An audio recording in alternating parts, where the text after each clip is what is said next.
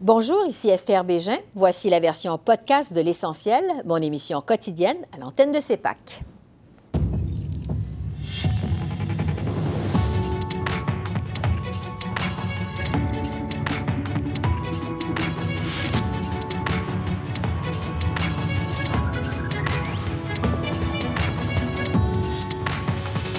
Ce soir, sous pression, la GRC suspend un contrat avec une entreprise liée à l'État chinois.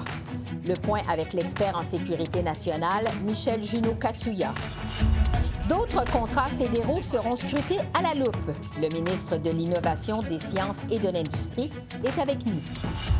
Et plusieurs nuages à l'horizon pour l'économie québécoise. On décortique le nouvel énoncé économique du Québec avec Jimmy Jean, économiste en chef au mouvement Desjardins.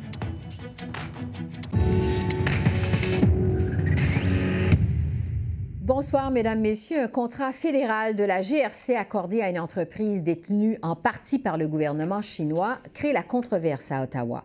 On apprenait cette semaine que Service public et Approvisionnement Canada a accordé l'an dernier un contrat d'un demi-million de dollars à l'entreprise ontarienne Sinclair Technologies pour la construction et l'entretien d'un système de filtrage des radios de la GRC. L'affaire est d'autant plus accablante qu'au mois de février, la compagnie mère de Sinclair Technologies était sous le coup de 21 chefs d'accusation pour une affaire d'espionnage. Sous la pression, la GRC a finalement suspendu le contrat aujourd'hui. N'empêche, à la Chambre des communes, le Bloc québécois est revenu à la charge pour savoir comment une telle situation a pu se produire. Le contrat que le gouvernement a octroyé à Sinclair Technologies, qui appartient en partie à des intérêts chinois accusés d'espionnage, est extrêmement inquiétant. On sait que le contrat vient d'être annulé, mais le gouvernement a quand même donné à une compagnie appartenant au gouvernement chinois l'accès aux fréquences secrètes de la GRC. C'est un système de filtrage qui assure la confidentialité des communications du premier ministre et des chefs d'étrangers en visite au Canada. Et personne n'a jugé nécessaire de faire des vérifications de sécurité. Comment le premier ministre peut-il nous expliquer ça? Bravo! Très honorable Premier ministre. Monsieur le Président, nos yeux sont toujours ouverts euh, quand, quand, on parle des menaces causées par des acteurs hostiles. Euh, nous sommes très préoccupés euh, par l'histoire de ces contrats avec Sinclair Technologies et notre gouvernement les examine soigneusement. On va prendre toutes les mesures nécessaires pour assurer l'intégrité de notre sécurité nationale et mettre en place des mesures pour s'assurer que rien comme ça ne se reproduise dans l'avenir. Et pour tenter euh, d'y voir plus clair dans cette affaire, je retrouve Michel Junot-Katsuya, expert en sécurité nationale, ex-agent de renseignement du SCRS. Bonsoir, Michel. Bonsoir, Esther. Je veux d'abord euh, venir avec vous sur la réaction du premier ministre Trudeau relativement à cette affaire, parce que M. Trudeau a dit que c'est déconcertant que des fonctionnaires signent un contrat aussi problématique. Euh, bon, la GRC, on le sait, a finalement suspendu le contrat aujourd'hui à la suite des pressions politiques. Euh, mais selon vous, qu'est-ce qui explique que ce contrat-là a été signé en premier lieu? Parce que ça se passe au plus bas niveau euh, de la gestion publique, de la, fonction publique. C'est de la micro-gestion. Euh, ce sont des contrats euh, qui sont quand même importants, mais qui ne sont pas nécessairement d'une très, très grande envergure. Et la règle d'or qui a été instaurée particulièrement très sévèrement durant les années Harper, c'était toujours d'aller choisir le soumissionnaire le plus bas. Euh, ben, comme tout consommateur, on sait très bien que de choisir des fois le, produit le plus bas n'est pas nécessairement de garant d'une qualité. Alors ça, c'est un, mauvais guide, malheureusement, mm-hmm. euh, qui a, fonctionné trop longtemps. On l'a vu avec la commission Charbonneau, à titre d'exemple. On a eu d'amplement d'exemples où il y a eu justement des magouilles à ce niveau il faut vraiment aller choisir avec d'autres critères. Les premiers critères, est-ce que c'est une question de sécurité nationale? Donc, on a la possibilité d'aller vers la CST, le Centre de la sécurité des télécommunications, qui vont évaluer les technologies, qui vont vous dire si la technologie, elle représente un problème ou pas pour, euh, le pays. On doit aussi essayer de choisir des technologies qui viennent du Canada, si possible, faire travailler du monde chez nous, développer notre technologie chez nous. On a appris dans, l'histoire que euh, le deuxième soumissionnaire était un soumissionnaire de Boucherville mhm. qui a perdu par 60 000 de différence. Alors, pour 60 000 de différence, on vient de mettre à, risque la sécurité nationale. On vient de mettre euh, euh, aussi des gens qui ne sont pas des Canadiens à, l'œuvre, au travail. Les profits vont quitter le pays. Euh, on a une multitude de problèmes ici qui auraient pu être évités, mais encore une fois, parce que ce ne sont pas des politiques et des règles de fonctionnement qui sont instruites ou données euh, aux fonctionnaires responsables des acquisitions. Oui, donc on comprend que la règle du plus bas soumissionnaire doit être mise en question. Michel, je vais vous entendre maintenant sur l'objet de ce contrat. Bon, il s'agissait, selon le gouvernement, d'une technologie qui vise à s'assurer que personne d'autre que les membres de la GRC puisse écouter les conversations sur les systèmes de radio. Euh, c'est quoi l'intérêt pour les puissances étrangères d'avoir accès à cette technologie-là? C'est que pour être capable de blinder de protéger vos fréquences radio, il faut donner les fréquences radio. Alors, en, partie, en partant du moment qu'une puissance étrangère obtient la fréquence radio sur laquelle vous fonctionnez, bien là, on peut rentrer à l'intérieur du système et pouvoir naviguer ou écouter, de faire du vol de technologie, vol d'informations, etc. Et il faut comprendre aussi que ce projet n'était qu'un début de projet. Il allait s'étendre à la grandeur du Canada éventuellement. Donc, il va avoir une plus grande envergure, aller aussi sur les éléments beaucoup plus de sécurité nationale. C'est les mêmes gens qui utilisent les fréquences radio, à titre d'exemple, pour faire la garde rapprochée du premier ministre. Alors, ce sont tous des éléments comme ça qui sont euh, très problématiques et qui offraient la possibilité d'entrer euh, euh, ce qu'on appelle en anglais le fameux backdoor, la possibilité d'entrer par derrière avec une technologie euh, espion. D'ailleurs, c'est un, une personne, c'est un, un, groupe qui est présentement poursuivi aux États-Unis pour activité d'espionnage avec 21 chefs d'accusation contre eux. Michel, c'est donc un cas qu'on apprend aujourd'hui, un contrat qui a peut-être mis à risque la sécurité du pays. Est-ce que le problème pourrait être plus répandu qu'on pense? Il est déjà plus répandu que l'on pense. Déjà, on se souvient d'un cas similaire où le ministère des Affaires mondiales, durant le, dossier des deux Michael, des, des problèmes qu'on avait avec Huawei, a octroyé un contrat à la firme Newtech pour sécuriser les ambassades et les consulats, un contrat de 8 millions de dollars, en plein milieu de la crise. C'est le dernier des ministères qui aurait dû ne pas être informé de la chose. Alors oui, c'est un problème qui existe à travers le Canada à travers tous les ministères, toutes les agences. Il faut revoir nos politiques et les instructions que l'on donne aux fonctionnaires dans le processus d'acquisition, suivre les étapes et utiliser les outils que l'on a pour pouvoir aller faire des vérifications auprès d'agences qui peuvent nous assister pour la les questions de sécurité nationale. Oui, pas vraiment rassurant. Michel Junot-Catilla, expert en sécurité nationale, merci beaucoup. Merci. Toujours un plaisir. Et euh, je poursuis sur ce dossier avec le ministre de l'Innovation, des Sciences et de l'Industrie, François-Philippe Champagne. Bonsoir, Monsieur le ministre. Bonsoir, Mme Bégin. Merci de m'avoir invité pour être avec vous ce soir. Merci d'être avec nous, c'est très apprécié. Donc, euh, on parle d'un contrat de la GRC accordé à cette entreprise ontarienne Sinclair euh, Technologies qui a des liens avec le gouvernement chinois. Contrat finalement qui a été suspendu aujourd'hui. Est-ce que vous êtes satisfait de cette décision-là? Et qu'est-ce qui explique qu'il a fallu attendre que ça sorte dans les médias avant qu'on suspende le contrat? Bien, je trouve que c'est un bon premier pas, c'est-à-dire qu'évidemment, euh, suspendre le contrat, c'est la bonne chose à faire, mais je pense, comme je le disais hier aussi, il faut faire preuve de vigilance, il faut aller au fond des choses. Il faut surtout comprendre, je pense, Mme Bégin, comment ça peut arriver euh, et, et, quel processus on doit mettre en place pour être sûr que les enjeux de sécurité nationale, le contexte géopolitique soient considérés dans l'attribution de ces contrats-là. Alors, oui, c'est une bonne chose que ça soit suspendu, mais je pense qu'il en demeure pas moins qu'il faut aller au fond des choses pour mieux comprendre ce qui s'est passé. Oui, je vais vous entendre justement sur le fond du problème parce que ça fait des années euh, que les, les, agences canadiennes de sécurité et de renseignement euh, parlent de leurs inquiétudes par rapport à l'ingérence, l'interférence euh, étrangère dans nos institutions. Qu'est-ce qui explique, selon vous, que le gouvernement fédéral est pas mieux équipé pour faire face à ce type de menaces? Madame Bégin, je me l'explique mal. Euh, je ne comprends pas dans quelle mesure euh, les personnes impliquées, euh, les fonctionnaires qui ont été impliqués dans la, dans la revue de ces contrats-là, même dans l'attribution, n'aient pas considéré le cadre plus large euh, géopolitique et même de sécurité nationale. C'est pour ça qu'on doit aller au fond des choses. Mm-hmm. Euh, moi, je l'ai dit, le premier ministre l'a dit aussi. Euh, on doit faire preuve de beaucoup plus de vigilance. Parce que... Et parce que des épisodes comme cela ne devraient pas arriver. Maintenant, il faut comprendre comment ça a pu arriver et certainement mettre des processus en place pour que ça ne se reproduise plus. On apprend aussi qu'il y a des contrats octroyés par la Défense nationale à la même compagnie, Sinclair Technologies, euh, dans le passé, qui devront être scrutés à la loupe. Est-ce qu'on doit comprendre que le problème est plus étendu qu'on pense?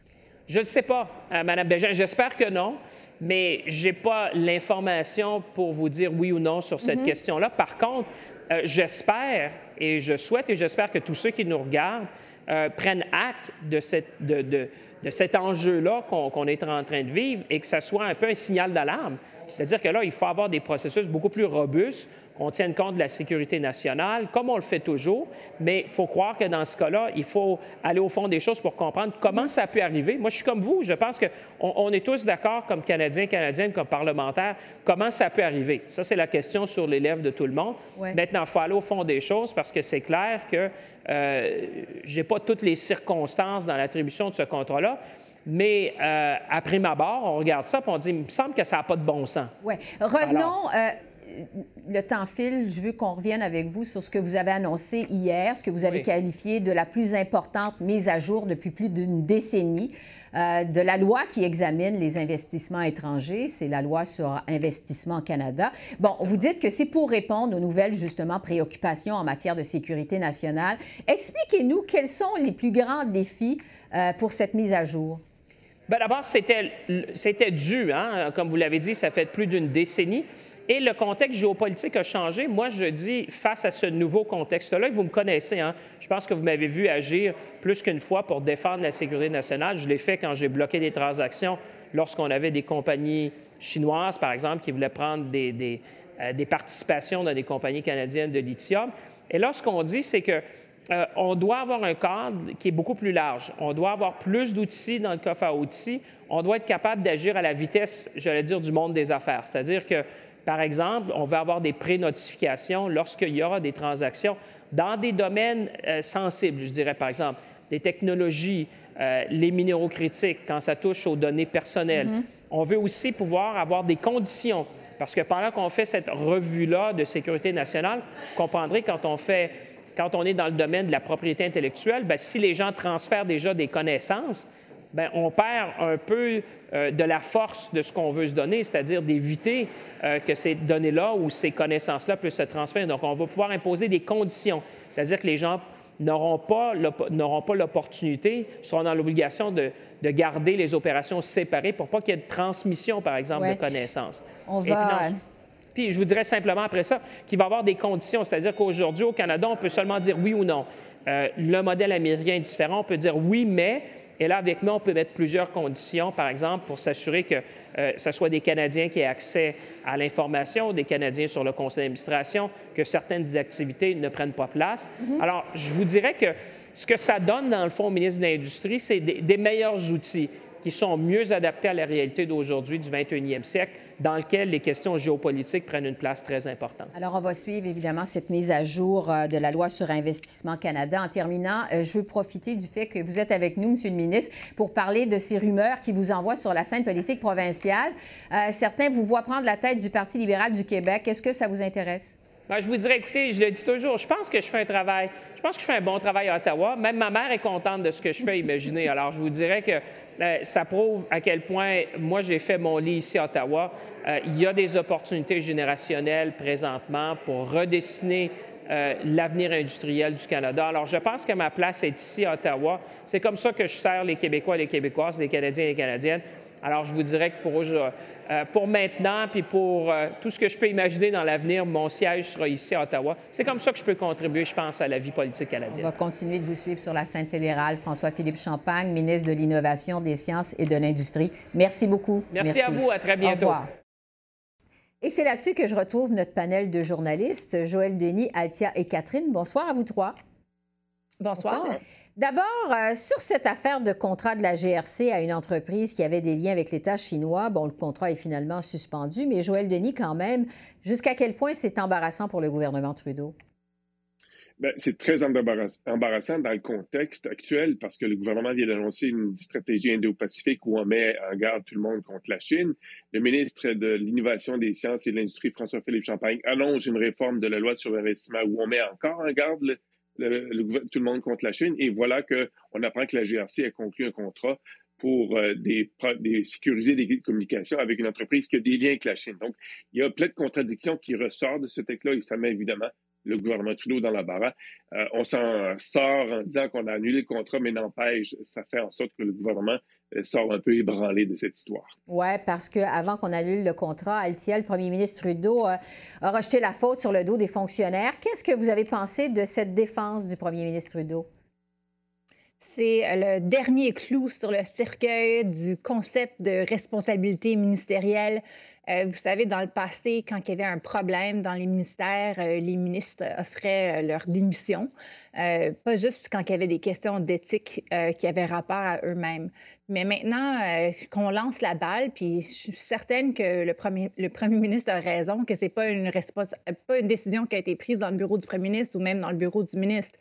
Mais quand même, si les bureaucrates prennent une décision, euh, puis ils font une grosse, grosse erreur, qui est responsable? Si le ministre ne veut pas prendre la responsabilité, si le premier ministre ne veut pas prendre la responsabilité, bien, comment est-ce qu'on peut, euh, peut rendre la bureaucratie euh, comment est-ce qu'on peut les tenir en, compte si on ne peut pas euh, faire ça vis-à-vis le ministre? Puis ça, je trouve que c'est un gros problème euh, qu'on remarque de plus en plus, puis c'est un exemple frappant cette semaine. Euh, Catherine, c'est une affaire qui est d'autant plus embarrassante que ça fait longtemps, là, quand même, qu'il y a des signaux d'alarme qui sont envoyés au gouvernement par rapport à la vulnérabilité des services d'approvisionnement des contrats publics.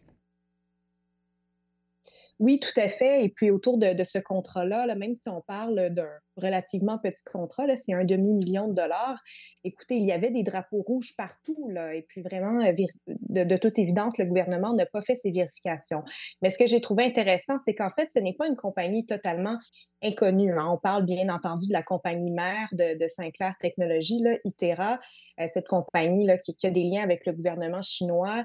Euh, en 2017, on avait approuvé finalement l'acquisition d'une compagnie canadienne qui avait été achetée finalement par cette compagnie Itera c'est pas totalement inconnu. Et déjà à l'époque, il y avait euh, les conservateurs s'inquiétaient de, questions de, sécurité nationale. Donc, vraiment, on, est là maintenant dans un tout autre paradigme. C'est fini la, naïveté, la complaisance avec la Chine. Et comme Joël Denis le, si bien dit, maintenant, on met en place des, politiques finalement pour répondre aux menaces euh, euh, Mhm. Euh, l'autre euh, sujet qui a retenu l'attention cette semaine, c'est le rapport de la vérificatrice générale sur la gestion de la pandémie. Bon, on a appris euh, qu'Ottawa a versé 4,6 milliards de dollars en prestations d'aide à des personnes qui n'étaient pas admissibles. La vérificatrice estime aussi qu'il y a 27 milliards en aide pandémique qui devront être examinés par l'Agence du revenu du Canada. Joël Denis, évidemment, tout ça a été fait dans le feu de l'action, ces prestations canadiennes d'urgence, l'aide pandémique. Euh, on n'avait jamais affronté euh, une pandémie avant, évidemment. Quel impact ça va avoir sur l'opinion publique, vous pensez? Je pense que ça va être plutôt limité parce que beaucoup de gens ont profité euh, de l'aide du gouvernement durant la crise sanitaire et on est, je pense qu'on va être prêt à passer l'éponge, même si la rigueur budgétaire a été mise de côté durant la pandémie. Pourquoi on va être prêt à passer l'éponge? Parce que le gouvernement était, comme vous l'avez dit, euh, forcé à agir rapidement. Il fallait mettre de côté la bureaucratie et euh, maxer l'action sur la rapidité. Et c'est ce qui a été fait et ça a donné quelques ratés, oui, mais dans l'ensemble, je pense que le gouvernement a quand même réussi à euh, venir en aide à des millions de Canadiens, à des, millions, des, milliers d'entreprises pour sauver une économie qui aurait pu être totalement euh, au bord du gouffre sans l'aide du gouvernement. Oui. Altia, à propos des 27 milliards euh, qui devront être examinés par l'Agence du revenu selon la vérificatrice générale, quelles sont les probabilités que le gouvernement puisse récupérer l'argent qui n'était pas dû à des personnes qui n'étaient pas admissibles parce qu'on sait qu'il y a eu beaucoup de scepticisme autour de ça cette semaine?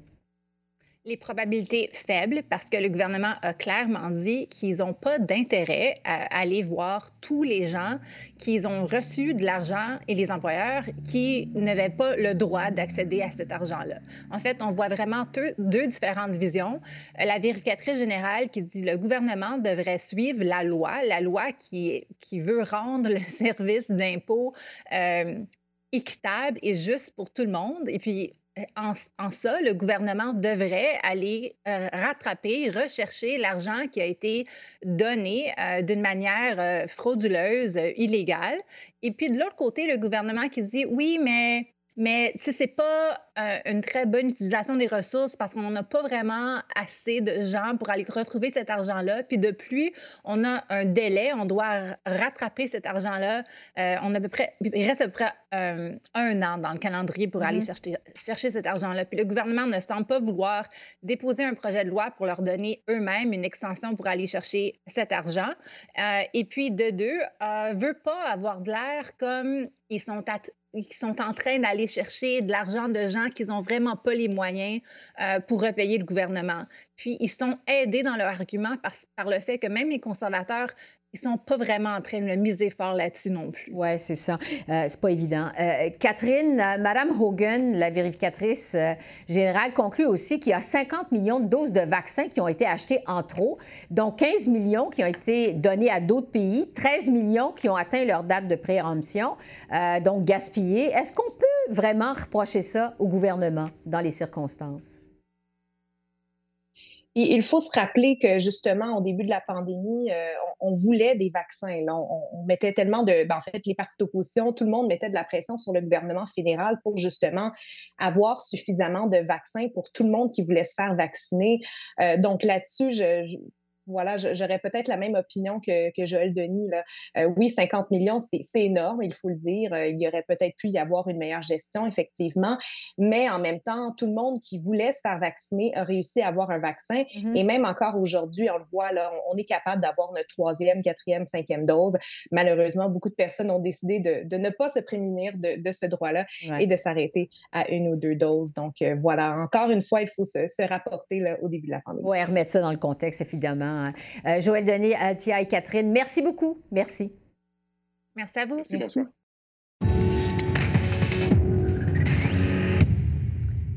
Le Québec subit un important ralentissement de sa croissance économique et se prépare même à la possibilité d'une récession.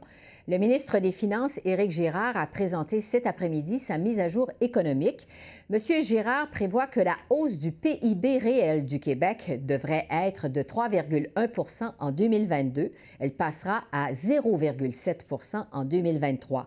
Le ministre Girard prévoit aussi que la création d'emplois ralentira dans la province après une hausse annuelle record de près de 170 000 emplois en 2021. Ce nombre devrait s'établir à seulement 31 nouveaux emplois l'an prochain. Voici le ministre Girard. Lorsqu'on dit euh, qu'il y a un risque de récession de l'ordre de 50% euh, c'est un, dans le fond, c'est que la prévision de croissance est suffisamment faible qu'il y a autant de chances qu'on soit en dessous et donc en récession qu'au-dessus.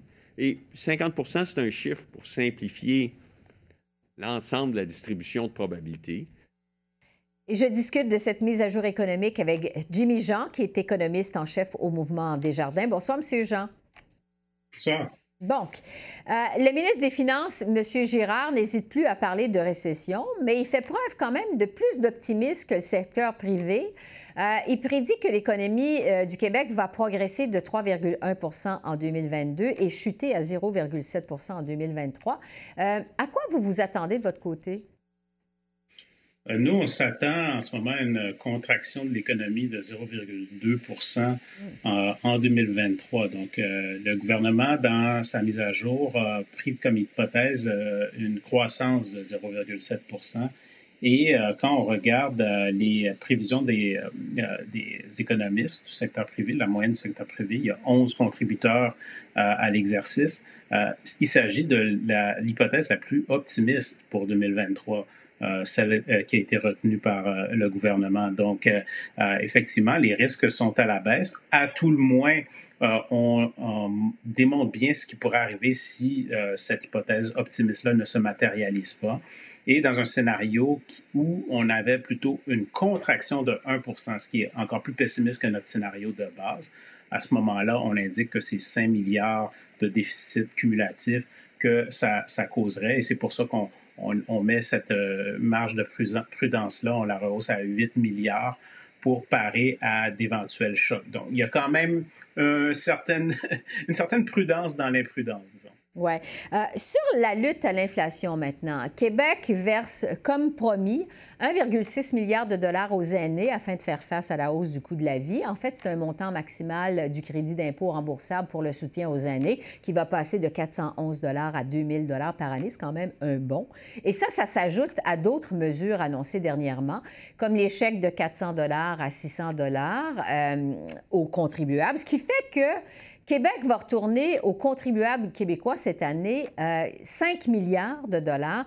Est-ce que c'est une bonne approche ou si ça va plutôt contribuer justement à alimenter l'inflation?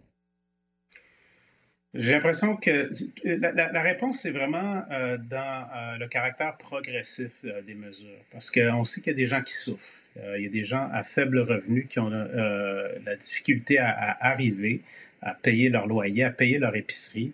Est-ce qu'on accepte comme société que ces gens-là souffrent pour faire baisser l'inflation?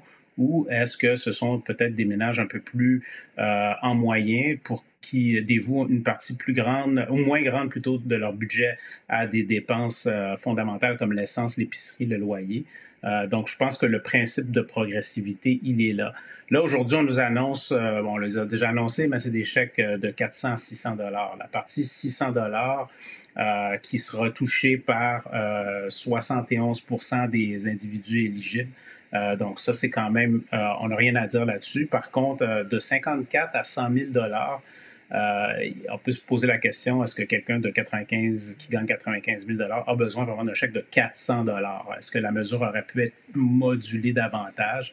Je pense que c'est ça va continuer de susciter euh, un débat, mais je pense que en termes de coût, euh, cette partie-là, le, 54 000 à 100 000 on parle d'un coût de 614 millions pour l'exercice financier actuel, donc c'est pas vraiment faramineux. Euh, mais il reste qu'il y a des approches plus progressives que ça qu'on a déjà vu. Oui.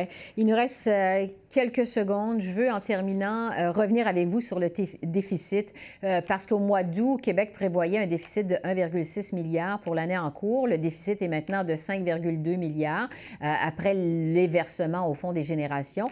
Malgré tout, malgré ça, Québec vise toujours un retour à l'équilibre budgétaire en 2027-2028. Est-ce que ça vous semble réaliste? Ça me semble euh, réaliste, ça me semble souhaitable aussi parce que on a, suspendu, la loi sur l'équilibre budgétaire. Donc, d'ailleurs, on va euh, remettre cette loi en place euh, lors du, du, prochain budget. et à, ce moment-là, on avait à rallonger l'horizon de, de, retour à l'équilibre. Donc, ce ne serait pas souhaitable de faire ça trop souvent parce qu'on sait que les investisseurs peuvent être nerveux ils peuvent réagir de manière négative. On a vu ce qui s'est passé au Royaume-Uni. Donc, il faut quand même être prudent, il faut être crédible. Et euh, la loi sur l'équilibre budgétaire a donné énormément de crédibilité au Québec au cours des années. Donc, euh, il faut éviter d'étirer ça trop, ce qui veut dire aussi qu'il faut euh, être prudent. C'est pour ça qu'on a vu les, on a mis de côté les baisses d'impôts qu'on avait prévues dans la campagne électorale. Je pense que ça fait partie aussi de ça. Euh, parce que sinon, effectivement, l'horizon du retour à, l'équilibre serait, serait, compromis euh, et ce n'est pas le moment de, de donner ce signal-là. Jimmy Jean, économiste en chef au Mouvement des Jardins, merci de vos lumières, très apprécié. Merci. Plaisir.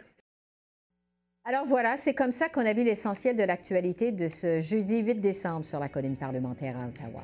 Esther Bégin qui vous remercie d'être à l'antenne de CEPAC, la chaîne d'affaires publiques par câble. Je vous souhaite une excellente fin de soirée et je vous dis à demain. Au revoir.